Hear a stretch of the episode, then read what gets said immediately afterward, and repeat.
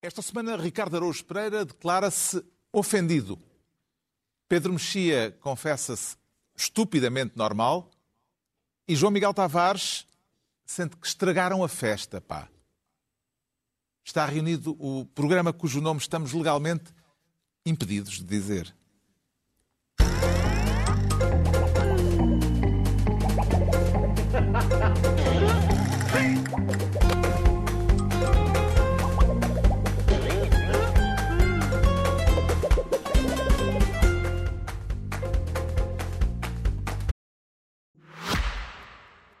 Olá, uma nova semana, uma nova pasta para o Renault E-Tech.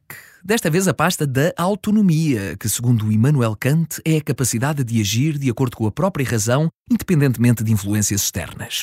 Para compreender melhor este conceito, recorde-se da polémica com a nossa marinha e a missão de acompanhamento a um navio russo. Independentemente das ordens externas, agiu de acordo com a própria razão e vontade, de ficar a fazer turismo naquele dia. O que me leva a perguntar: não seria melhor substituir as fragatas por hipotrips e criar um trajeto que vai do Museu da Marinha até à base de Alfeite? Turismo por turismo? E assim o Estado ainda ganhava uns trocos. Ei, ei. Termos autonomia é muito bonito, mas há limites. Felizmente, no que toca à autonomia relacionada com mobilidade, é tudo muito mais simples. Pelo menos para o Renault Megane E-Tech, que conta com 470 km de autonomia para não seguir ordens de ninguém. Outra coisa que também está cheia de autonomia e boa disposição é o programa que se segue. Por isso, divirta-se.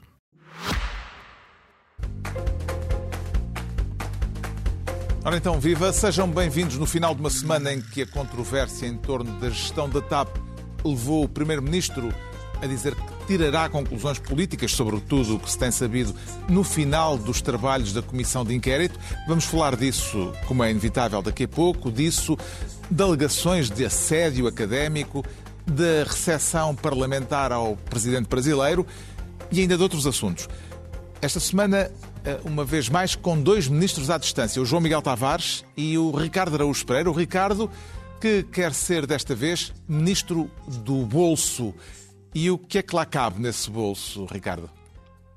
Pelos vistos, cabe muita coisa, Carlos. Foi uma semana de política da algibeira. Falou-se muito. Em... O bolso teve um papel central. O bolso foi, de facto, um dos grandes protagonistas desta semana política.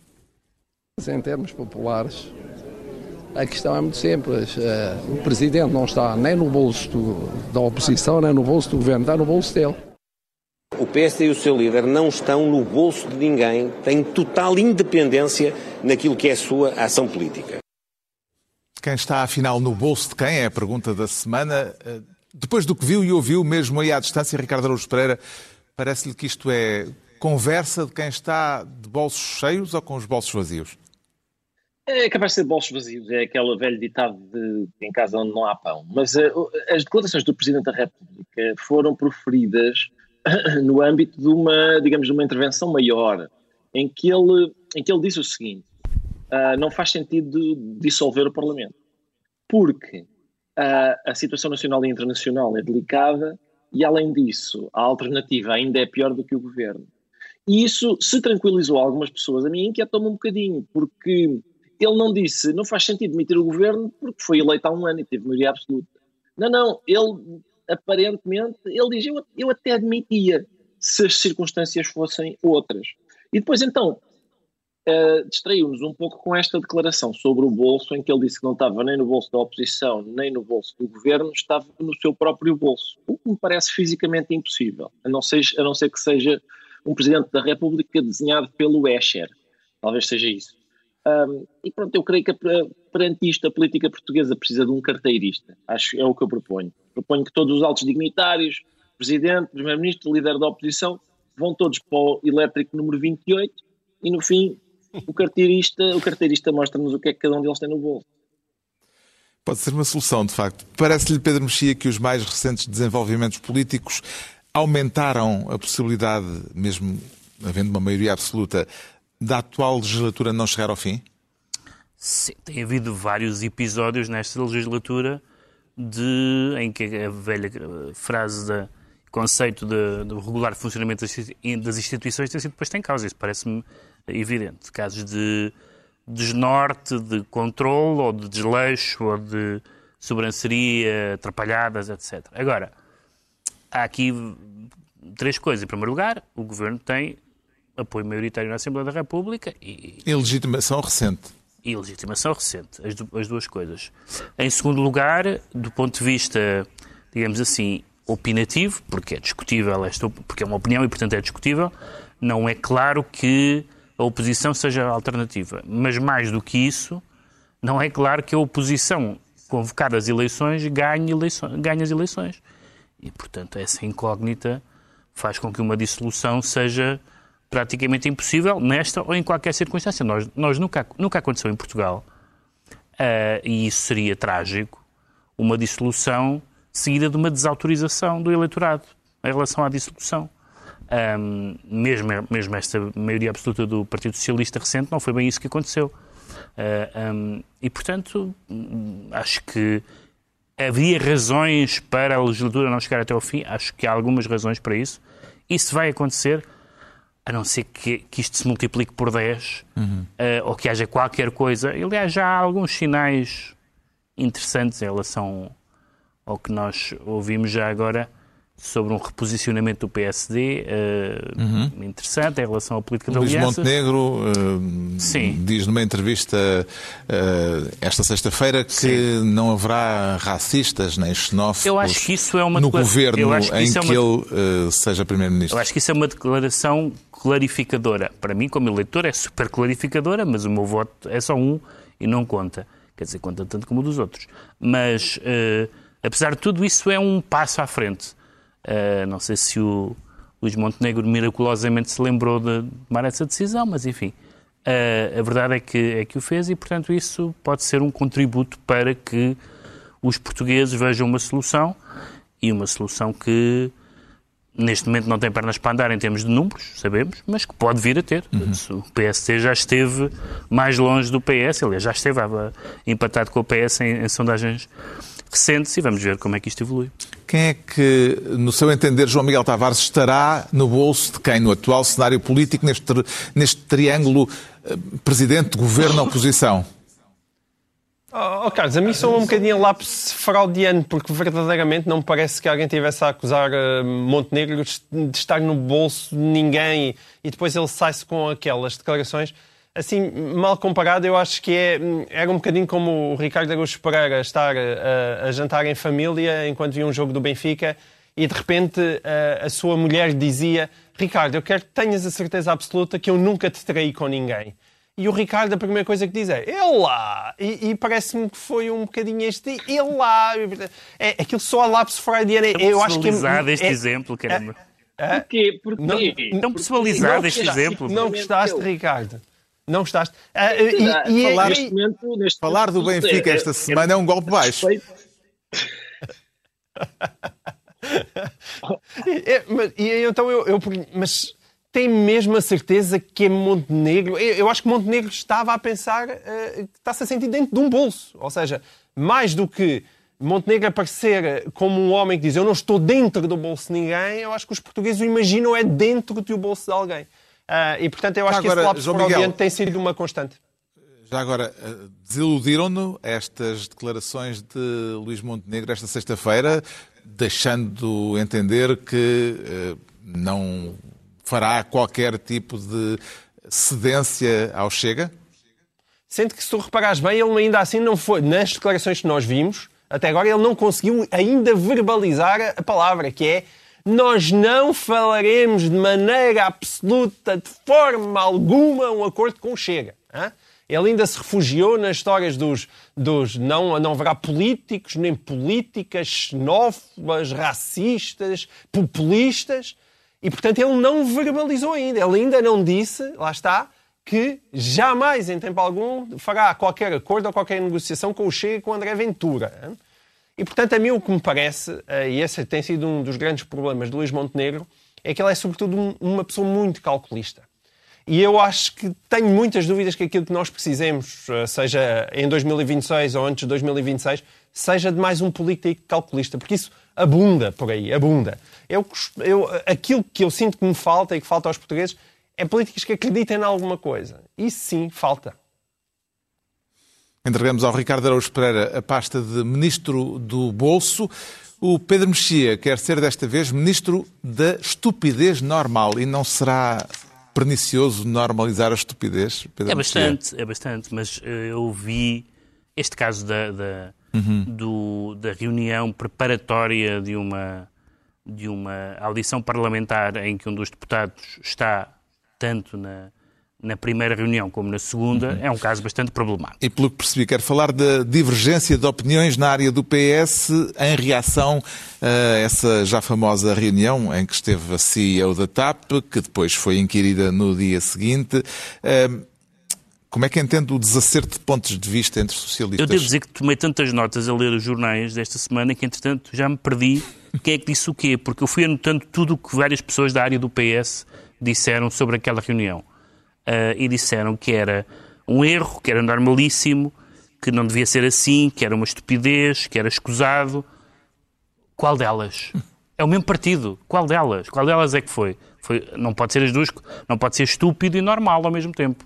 Não há nada que seja estúpido e normal. Quer dizer, na adolescência há algumas coisas, mas fora disso, mas fora disso não. E portanto, eu fico, fico.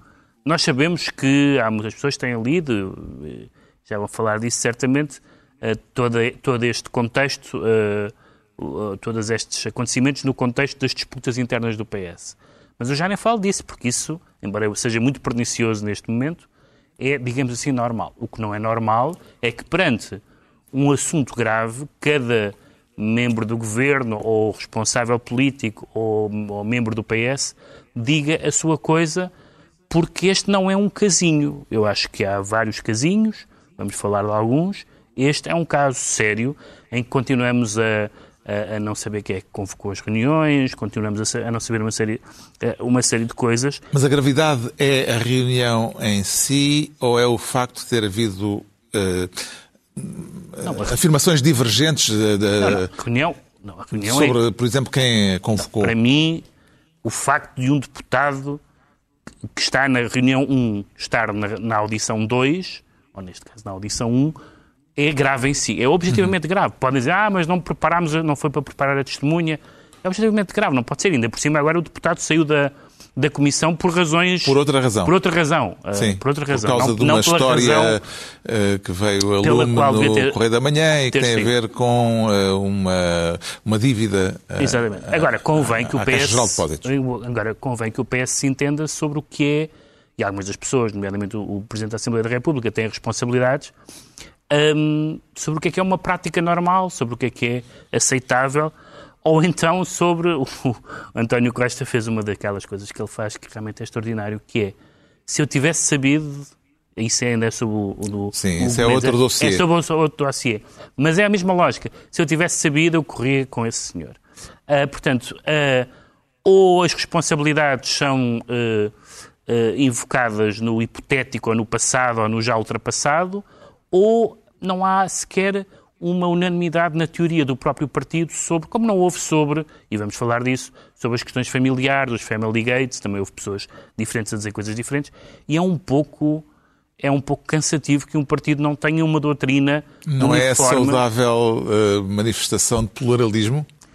Não, porque não é um. Quer dizer, pluralismo sim, ter opiniões diferentes, mas não pode é ter interpretações diferentes sobre o que é que é a modo, a, a, o modo certo de, de escrutinar com imparcialidade, por exemplo. Isso parece-me evidente, parece evidente. Está João Miguel Tavares entre aqueles que leem o, aquilo que se está a passar como uma guerra de fações dentro do Partido Socialista ou vê outras razões?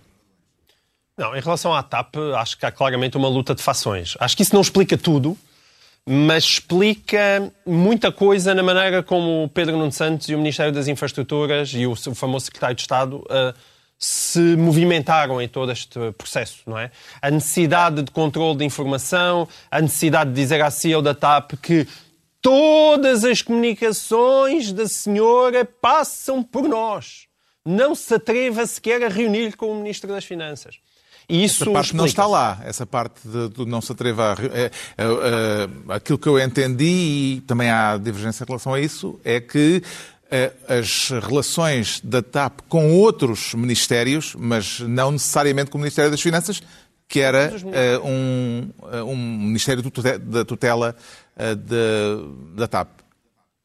Ah, mas que tu claro. interpretas que ela podia falar com todos os ministérios? Não, o não. único que não podia, podia, Não, podia falar com as finanças, mas não com Sim. os outros todos?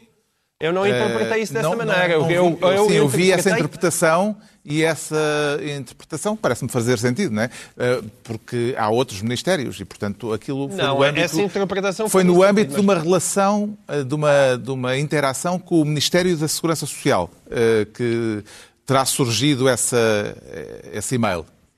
Não, mas eu, eu acho que aquele mail quer dizer tudo passa por nós. Aliás, neste momento, se tu reparares bem, Fernandina também quer que seja essa a interpretação. E João Leão, porque o grande argumento para Medina continuar eh, no governo é ele não sabia nada do que se passou com aquela indenização com Alexandre Reis. E, portanto, o Ministério das Finanças dá-lhe jeito, neste, neste caso, de se fazer passar por morto. E aparentemente foi, é- era esse o tipo de, de relação que existia.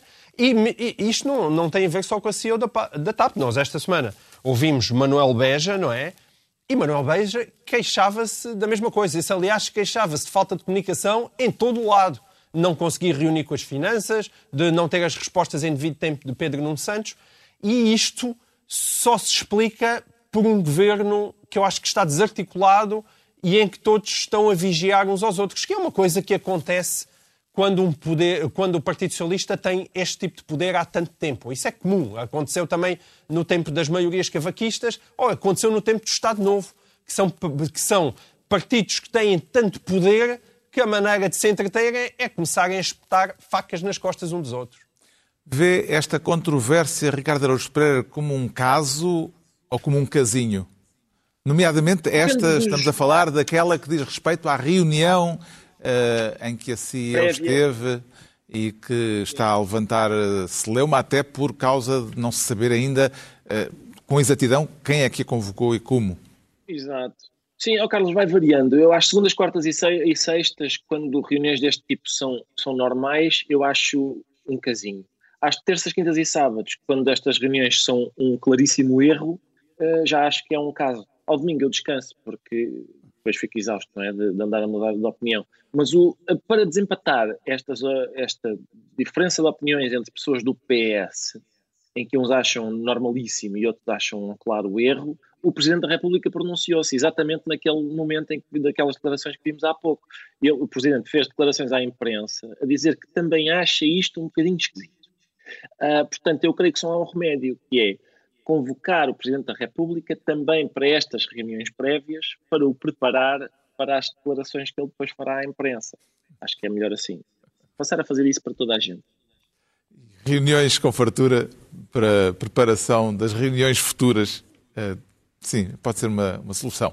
O Pedro Mexia fica então Ministro da Estupidez Natural e é a vez do João Miguel Tavares se tornar Ministro da Coordenação. Para coordenar o quê, exatamente, João Miguel Tavares? Sobretudo para sublinhar que coordenar é uma coisa, dirigir é outra. São duas coisas muito diferentes e é para explicar essa diferença semântica. E isso é ironia ou eh, está mesmo a, a dizer eh, aquilo que disse? Ou seja, vê mesmo uma diferença semântica entre uma coisa e outra, coordenar e dirigir. Não, não vejo nenhuma, era mesmo Ah, ironia. era ironia, pronto. Bem me parecia. Quero falar de uma controvérsia em torno de Laura Abreu Cravo, casada com o ministro João Galamba, uma jurista que está a exercer funções de coordenação, cá está, num departamento do Ministério das Finanças. Esta é uma informação que não saiu no Diário da República e foi isso que desencadeou a polémica esta semana. Não saiu no Diário da República, nem tinha nada de sair, garante o ministro Fernando Medina. A doutora Laura Cravo não foi nomeada pelo Governo, não foi pré-nomeada pelo Governo, não tem nenhuma nomeação à espera de nenhum cargo que dependa de nenhum membro do Governo. E por isso, argumentou o Ministro das Finanças, não havia razão nenhuma para publicar o que quer que fosse no Diário da República. Onde é que está aqui o caso, João Miguel Tavares? Então, o caso está por que a extrapolação deste raciocínio de Fernando Medina, que é um raciocínio que me parece absolutamente extraordinário, significa que se acabe com o Diário da República. Porque é- basta acabar com diretores e, e- e substituí-los por coordenadores, que deixa de ser preciso colocar essa chatice de nomear quem quer que seja em Diário da República. Porque a gente diz, mas esta senhora está a dirigir este departamento, ela devia ser diretora. Não, não, ela é apenas uma coordenadora, ela não está a dirigir. Ok, então e o diretor quando é que chega? Isso não interessa, é, fica lá o coordenador, porque também não há nenhum limite temporal para o coordenador passar a diretor. Eu não consigo perceber minimamente este raciocínio, a não ser por aquelas doses cavalares de sonsice a que Fernando Medina nos tem habituado. E eu acho isto absolutamente chocante. E dentro, nós, se calhar, devíamos começar a ter um daqueles carimbos do este é um caso, tu, aliás, já perguntaste isto, este é um casão, este é um casinho. Vamos ver, dentro de tudo aquilo que está a acontecer no governo, este é de facto um casinho, não é? Certamente a coisa mais grave. E mais do que isso, é perfeitamente possível que esta senhora, doutora Laura Cravo, estou a chamá-la doutora porque foi assim que Fernando Medina disse que nós tínhamos que, que lhe chamar para a respeitar devidamente. A doutora Laura Cravo pode ser uma pessoa super competente. Não é isso que está em causa. O que está em causa, e que eu quis trazer isto para aqui, são as explicações de Medina. As explicações de Medina é que são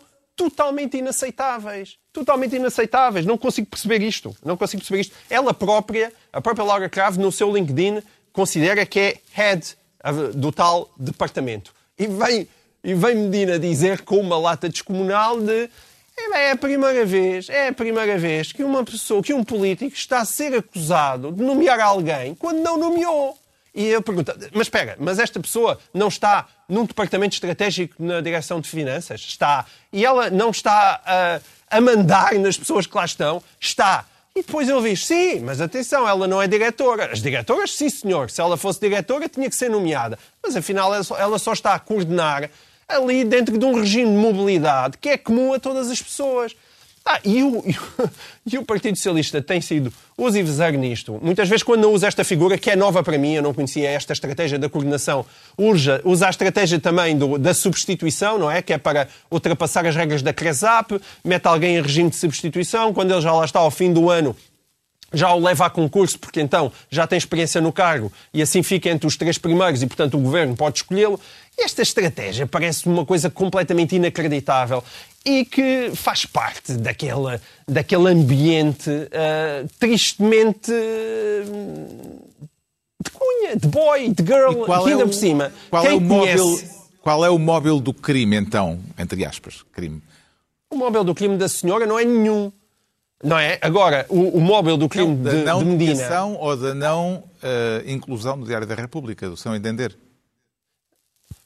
Sim, que, não, é, é, é, uma das duas. É uma das duas. Das, das, duas, uma. Ou ela não vai para lá, ou se vai, tem que ser nomeada. Mas o móvel é... da questão, aquilo que motiva uh, o facto de não terem posto, uh, porque há aí um, um, implícito, não é? E eu queria torná-lo explícito. Uh, queria ah, vê-lo explícito.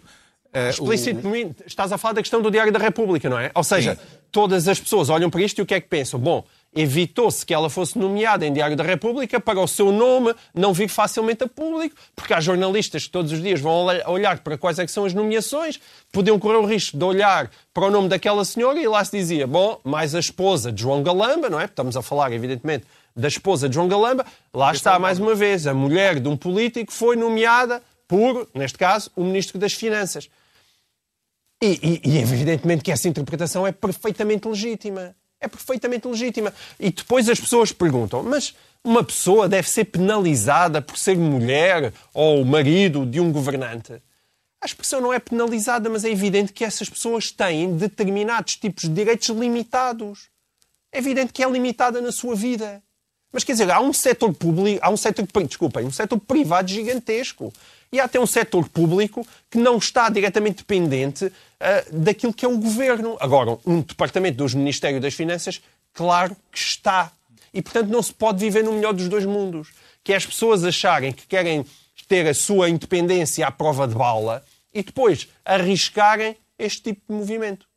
Também suspeita tipo de algum ilícito uh, nesta situação, Pedro Mexia? Não, eu concordo que se trata de um casinho. Quer dizer, aliás, alguns juristas pronunciaram sobre isto. Deve ou não constar no Diário da República, porque é que não consta? Isso é uma pergunta legítima, faz parte do escrutínio. Neste, nas semanas em que nós temos acompanhado casos abracadabrantes, não parece que isto, que isto seja um caso. O que me parece que seja um caso uh, é, de facto, uh, um, a intervenção do, do, do, do, Ministro pelas coisas que o João Miguel já disse e que, que eu acrescento, talvez uma, que é a semântica, a sonsice e o sofisma. A semântica, por causa da, do coordenar e dirigir, porque parece simplesmente não querer uh, responder ao, ao, que está em causa e não vejo na necessidade uh, disso. Uh, a sonsice porque, evidentemente, que este governo, ou melhor, os governos de António Costa, várias vezes enfrentaram questões ligadas a familiares de, de dirigentes e de, e de titulares de cargos públicos. E, portanto, essa questão não é uma teoria geral sobre se podem ou não estar. Eu sou bastante, acho que não há nenhuma uh, diminuição da possibilidade das pessoas portanto, fazerem parte... Não concorda com o João Miguel Tavares quando ele diz que tem os direitos limitados às esposas não, não concordo, dos ministros? Não concordo, não concordo. O João Miguel Tavares acha que o, que o, que o Kennedy não devia nomear o irmão para, para, para District Attorney, porque era irmão dele. Uh, uh, mas District, não, uh, Attorney General. Mas, portanto, não, não acho isso. mas acho, acho que quest as questões familiares têm sido uma questão política e uma polémica neste governo, incluindo com divergências dentro do governo sobre a conduta.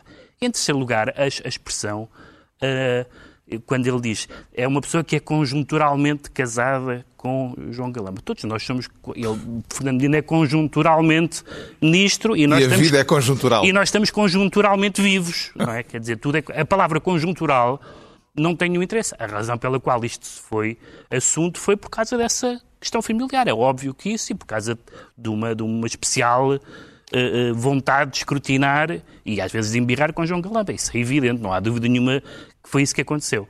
Agora, a palavra conjunturalmente e todas as outras que ele utilizou tornaram aquilo que para mim não é um caso relevante num assunto que, que, que, desnecessário. Mais um que o PS não sabe, porque há, uma, há um lado de, de desconforto em dar explicações que eu não consigo perceber. Vamos fazer 50 anos, quase, de democracia, porque é que os políticos sentem desconforto a dar explicações. Dar explicações, há explicações de casos, não estou a falar do, dos dados à Embaixada da Rússia e uhum. percebo o desconforto. Isto é um caso que não me parece que seja muito difícil de explicar. Porquê esta intervenção? Como é que vê este caso, Ricardo Araújo Pereira? aí à distância. Oh, Carlos, eu queria, eu queria pronunciar-me sobre este caso, mas não trouxe o microscópio, Carlos. Eu acho este, e sinceramente, eu este acho insignificante, eu admiro, atenção, admiro o fulgor, a vimência de João Miguel Tavares a falar do caso, não tenho nada contra isso, só que eu tenho um estoque muito limitado de indignação, depois não me sobra para, para o que interessa, e eu tenho, eu esta, acho que é preciso ir ao VAR, eu não sei, o, o Diário da República não noticiou, por isso isto é secreto, mas ela pôs nas suas redes, por isso afinal não é assim tão secreto. Eu vou ter que estar à espera dos técnicos da cidade do futebol. Sinceramente, neste caso, acho que vou aguardar. O João Miguel Tavares fica assim Ministro da Coordenação e estão entregues as pastas ministeriais por esta semana.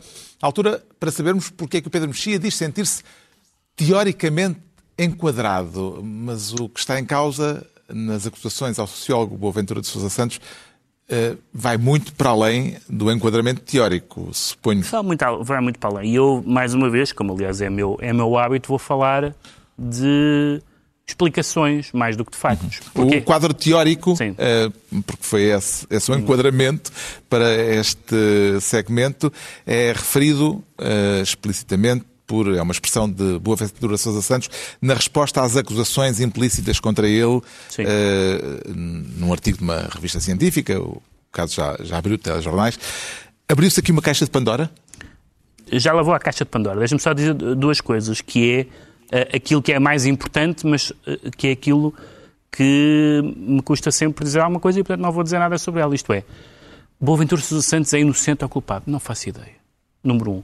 Segunda coisa, que me parece muito pavloviana e infantil, que é as pessoas, à direita sobretudo, que estão encantadas por ser uh, a Boaventura Sousa Santos o, o, o, acusado. Também é uma coisa palerma, nós podemos ser, como eu sou certamente feroz adversário das ideias políticas de Boaventura Sousa Santos, sem, sem sofrer de Schadenfreude, isto é, de, de regozijo, de alegria com, com, com, a, com, as desgraças alheias e, portanto, espero que seja investigado essas coisas todas que se diz e que, e que se diz bem.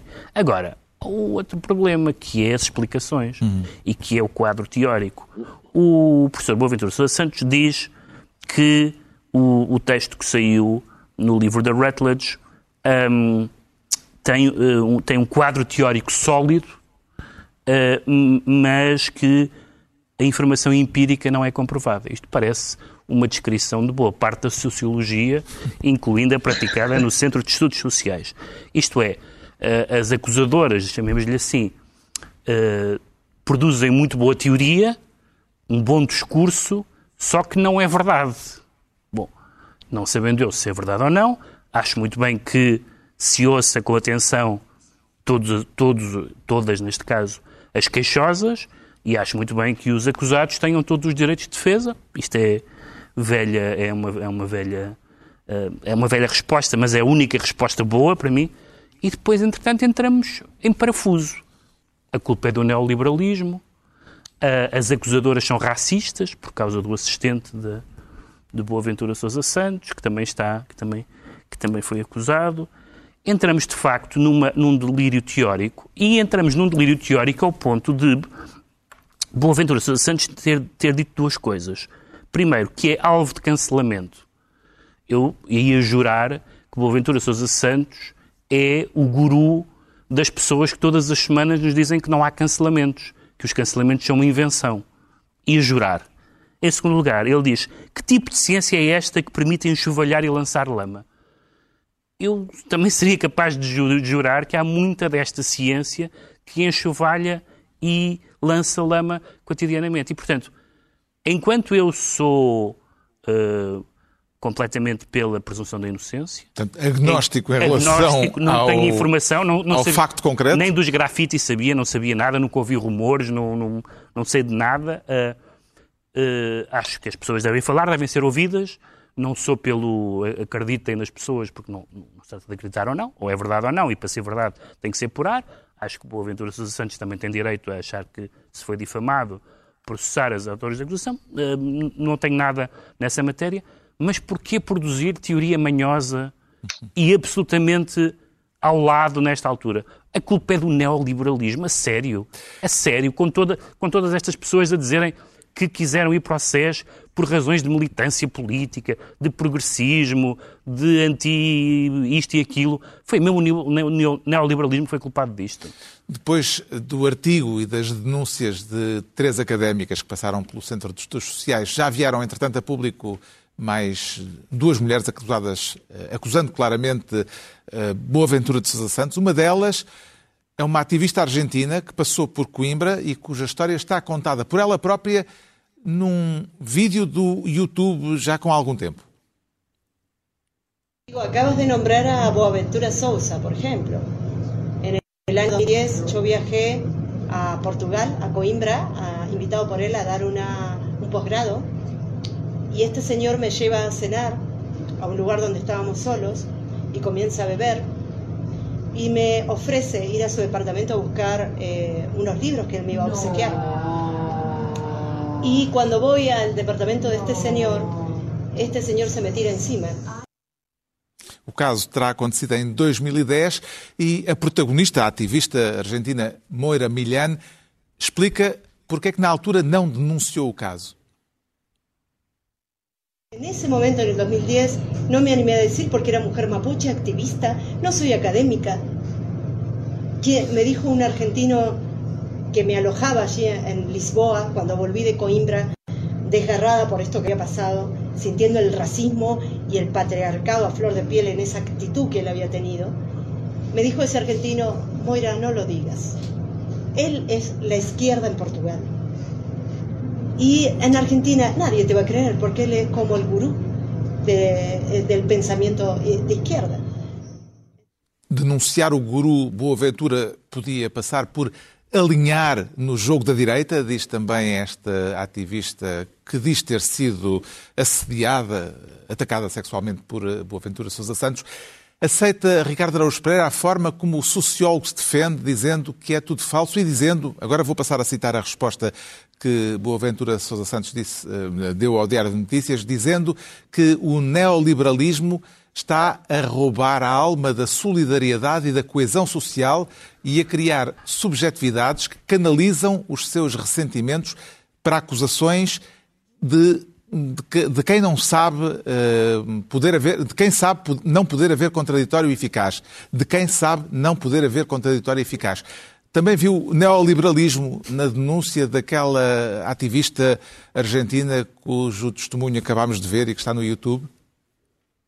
Ah, Carlos, eu acho que é um observador desapaixonado tem alguma, sem prejuízo do neoliberalismo e do racismo serem muito nocivos, creio que um observador desapaixonado tem dificuldade em detectar a culpa de ambos neste caso concreto, não é? O que se passa aqui normalmente é o, é, por exemplo, essa mesma ideia de uh, não denunciar porque isso seria entendido como fazer o jogo da direita, é uma das semelhanças, e este caso tem várias, com os casos de pedofilia na igreja, não é? Porque também no caso da pedofilia na igreja havia pessoas que nos diziam que estavam desconfortáveis com as denúncias na medida em que elas iam prejudicar a igreja e por essa via Nosso Senhor Jesus Cristo. E portanto, eu, eu, neste tipo de casos, é sempre, há sempre aquela ideia de. E isso acontece muitas vezes, a gente vê, não é? Uma pessoa antipatiza com, a, com, com, com o acusado e, e, decide que ele, que ele é culpado. Antipatiza com a vítima e decide que o, que o acusado é inocente. Antipatiza eh, com os dois e pondera e pensa, antipatizo ainda mais com este do que com aquele, e por isso é que tem razão.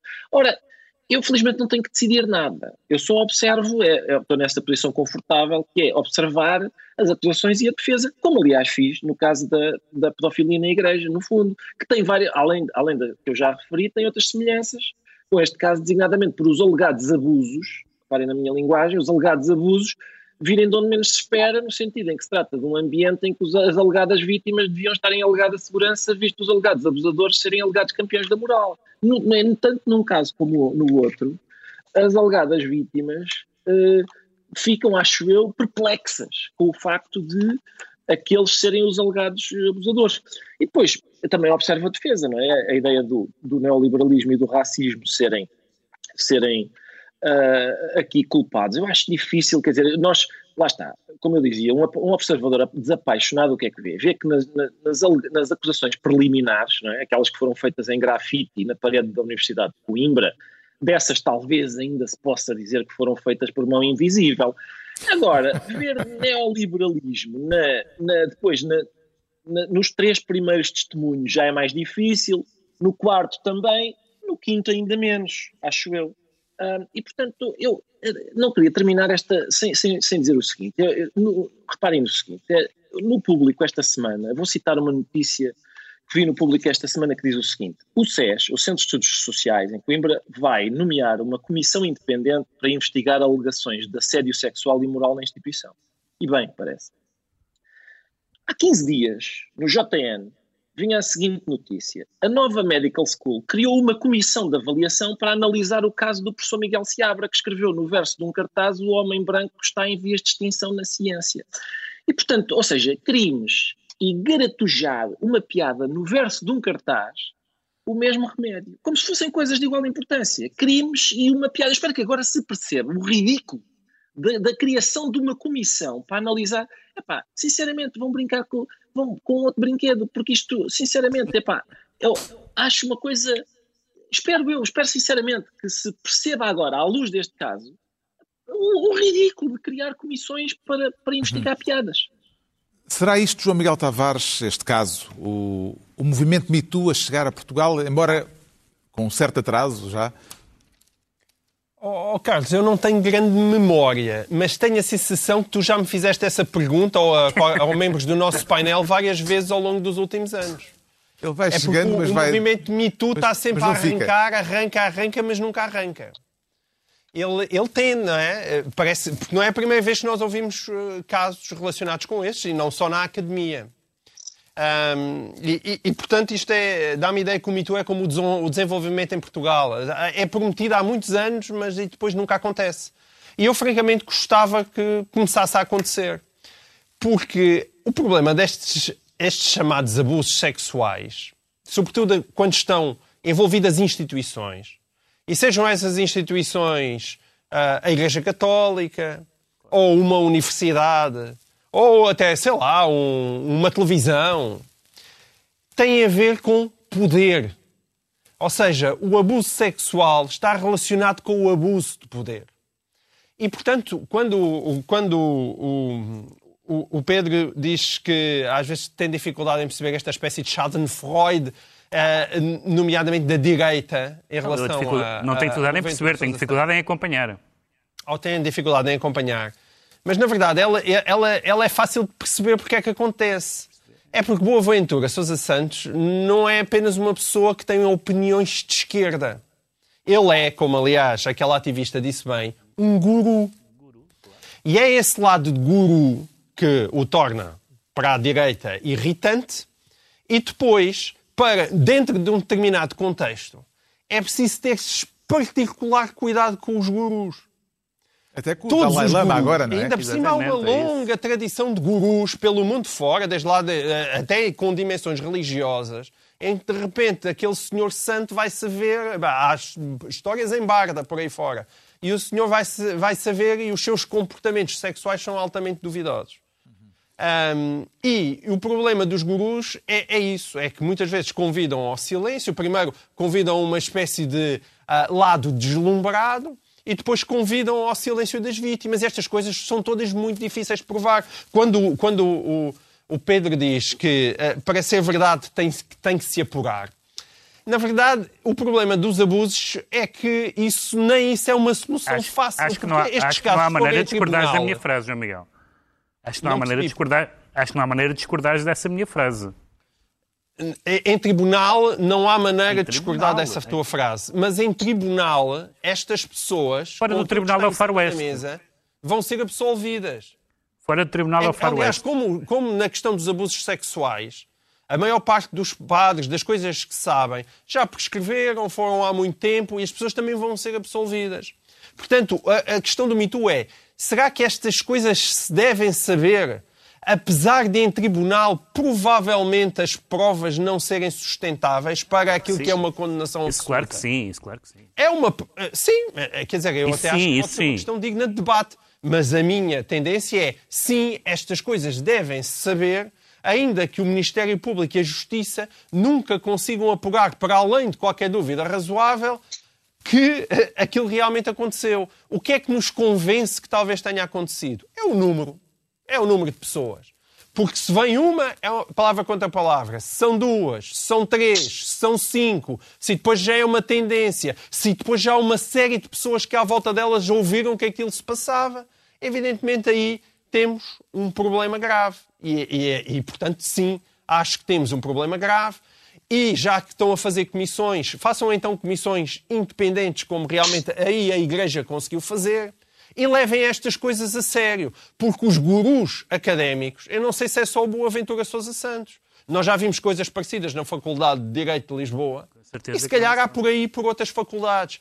Porque esta aquele concubinato entre o senhor professor doutor, o aluno ou a aluna deslumbrada, eh, e as festas onde eles se entretêm a, a, muito a divertirem-se uns com os outros, evidentemente cria uma série de zonas cinzentas que nunca serão resolvidas, porque desde o início da humanidade que não tem resolução. Mas agora que existe uma sociedade mais desperta para isto, aí sim abram os olhos. E, portanto, escrevam menos livros ridículos. Escrevam menos livros ridículos, muito preocupados com este tipo de coisas. E ajam, que é sempre o que nós estamos aqui a dizer. Substituam Bom. as palavras por ações. E, sobretudo, não confundam ciência com ativismo porque é outra coisa que está aqui em cima. Porque não, Mas a é outra coisa fica para depois, está bem? Fica Muito para bem. uma próxima oportunidade, porque Peço provavelmente desculpa, vamos voltar ao tema. No Norte não tenho contador e, portanto, não sei quanto tempo é que Pronto. vai entusiasmar. Uh, já Mas muito, muito, muito. Fica esclarecido porque é que o Pedro Mexia se declara teoricamente enquadrado. Agora o Ricardo Araújo Pereira diz sentir-se ofendido e alguém vai ser condenado por isso, Ricardo?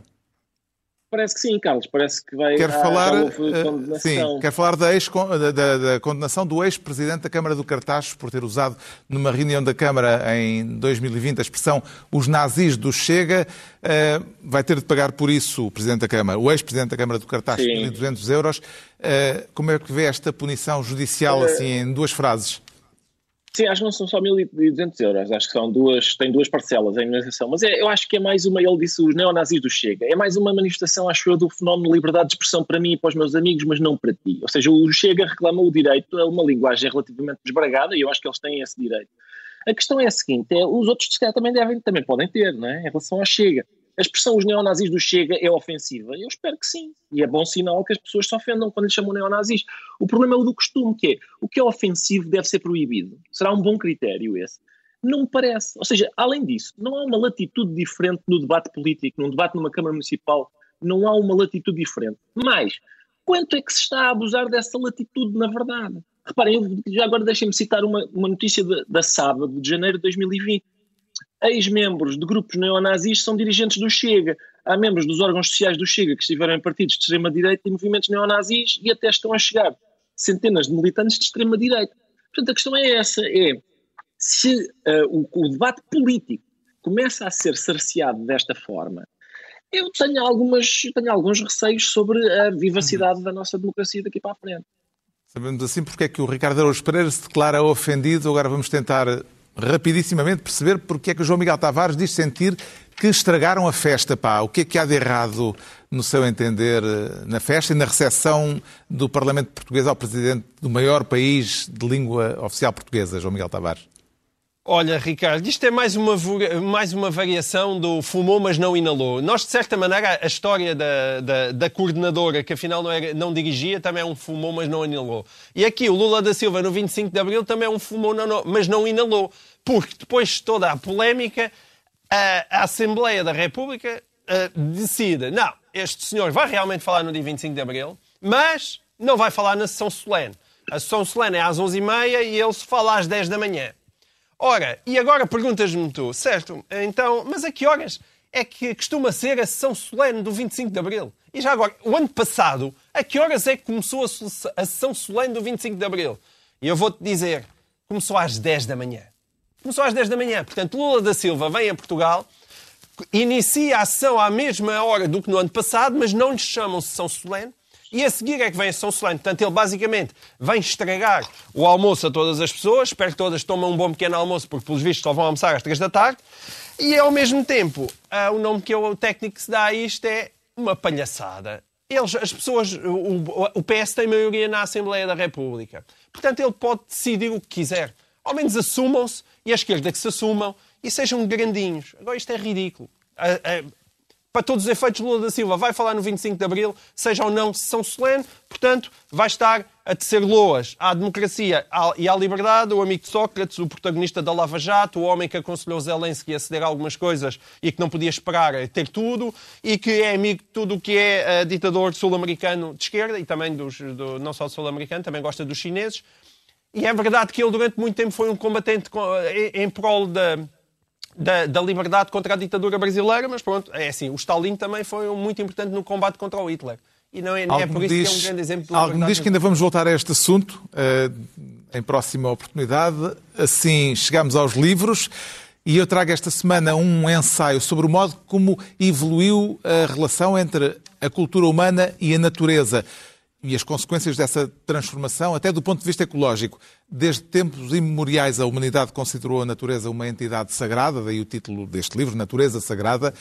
A autora é uma famosa investigadora da história das religiões, Karen Armstrong, que tem, aliás, uma história pessoal curiosa. Na juventude, foi durante uns anos freira católica, abandonou o catolicismo, mas não perdeu o interesse pelo fenómeno religioso tem, de resto, uma longa bibliografia a esse respeito. Neste livro, analisa o modo como a humanidade foi perdendo progressivamente o vínculo à natureza, a partir, sobretudo, da transição do politeísmo para o monoteísmo.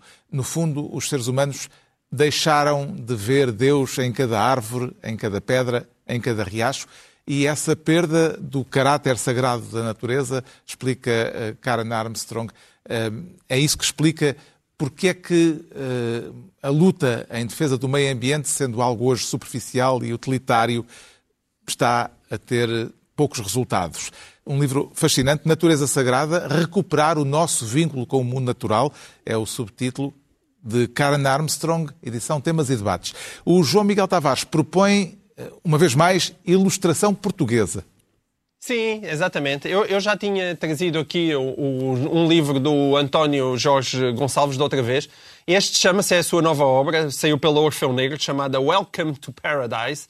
E, uh, como se vê, não tem uma única palavrinha e, ao mesmo tempo, diz tanto sobre aquilo que é uh, o Portugal de 2023 e 2022, e não só Portugal, mas sobretudo a Lisboa, porque isto é um retrato da Lisboa turística, portanto, são as filas, as trotinetes, os tuk-tuks, as festas, os santos populares, as procissões, os artistas de rua, as, as selfies e também uh, senhores de meia idade a olharem para turistas de boas zonas. E é tudo feito com um olhar super perspicaz e também com um, um, grande sentido de humor. É um grande, grande retrato daquilo que é a Lisboa turística da atualidade. Muito o Pedro Mexia traz um, um livro uh, múltiplo, digamos, que tem no título uma palavra que caiu um bocadinho em desuso, Florilégio. Sim, Florilégio, que é, no fundo, uma antologia, e de facto é uma antologia de poemas comentados, uh, de poemas uh, de, de, poetas muito diferentes, o Alberto Pimenta, o Rambo, do Raymond Carver, o Bernardino Ribeiro, comentados sobretudo por académicos e, e, poetas. É um livro organizado pela Maria Sequeira Mendes, Joana Meira e o Nuno Amado, que vem de um, de um, blog, de um site que se chama Jogos Florais e que tem esta. são comentários muito curtos e que tem esta ideia de que não há. a maneira como, se, como abordar a poesia é que não há uma maneira certa de ler, há perguntas que nós fazemos, há hipóteses que nós pomos e há um sentido que nunca é definitivo e, portanto, são simplesmente pessoas qualificadas, é certo, a, a, a apresentarem a sua leitura de um determinado poema uh, com a noção de que estão a, a, dar um contributo que é, ao mesmo tempo, pessoal e provisório. O Ricardo Araújo Pereira recupera um livro que ganhou esta semana uma nova atualidade. Sim, eu achei que valia a pena reler nesta semana. É um livro que se chama O Pluriverso dos Direitos Humanos, a diversidade das lutas pela dignidade, de, de, organizado por Boaventura Sousa Santos e Bruno Sena Martins, precisamente. A tese central do livro é a seguinte: os, os direitos humanos convencionais, tal como nós os conhecemos, uh, foram concebidos uh, no Norte e no Ocidente. É? E, portanto, é essa, digamos, essa origem monocultural ocidental faz com que esses direitos humanos, tendo sido moldados pelo capitalismo, colonialismo e pelo patriarcado, deixem de fora sofrimento humano injusto que para estes direitos humanos convencionais não conta como violação dos direitos humanos. E só as epistemologias do Sul, nascidas das lutas daqueles que têm resistido às opressões do capitalismo e do patriarcado, é que contribuem para uma nova concepção mais justa dos direitos humanos. Para isso, diz o livro, é fundamental ouvir as vozes do Sul, e bem, por exemplo, do Brasil, da Argentina, ouvir todas essas vozes e manter presente que às vezes o discurso de defesa dos direitos humanos coexiste com uma prática de violação dos direitos humanos. E isso é um, é um alerta que eu também acho importante sublinhar, porque há que abolir, diz, diz o livro, a, a, linha abissal que cria este fosso intransponível entre norte e, e o sul global, um, e, e, nessa medida este livro acaba por dialogar com o pensamento contido num daqueles grafite que, que foram escritos na parede da Universidade de Coimbra, que dizia: A linha abissal passa no teu cu. É assim que se conclui mais uma reunião semanal, de hoje a oito dias, à mesma hora, ou a qualquer hora, em podcast Pedro Mexia, João Miguel Tavares e Ricardo Araújo Pereira. Para a semana, já todos aqui em estúdio.